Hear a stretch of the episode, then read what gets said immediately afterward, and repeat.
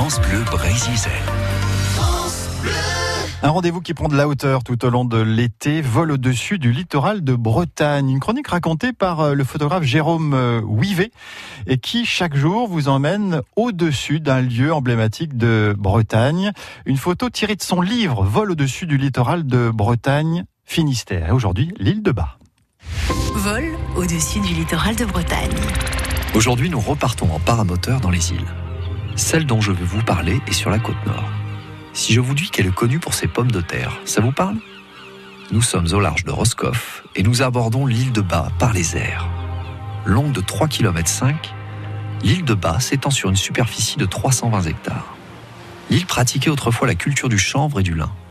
Et elle était également spécialisée dans le ramassage du goémon qui était utilisé comme amendement des terres agricoles. Une méthode dont bénéficient encore les célèbres pommes de terre primeurs de Bas. Un trésor au fin goût de noisette.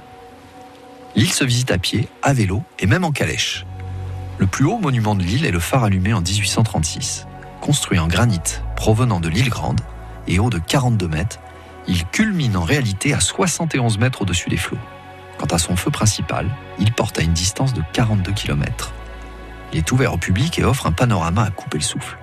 Franchement, je ne serais jamais lassé des couleurs que le Finistère nous offre. Une fois de plus, c'est un dégradé de vert et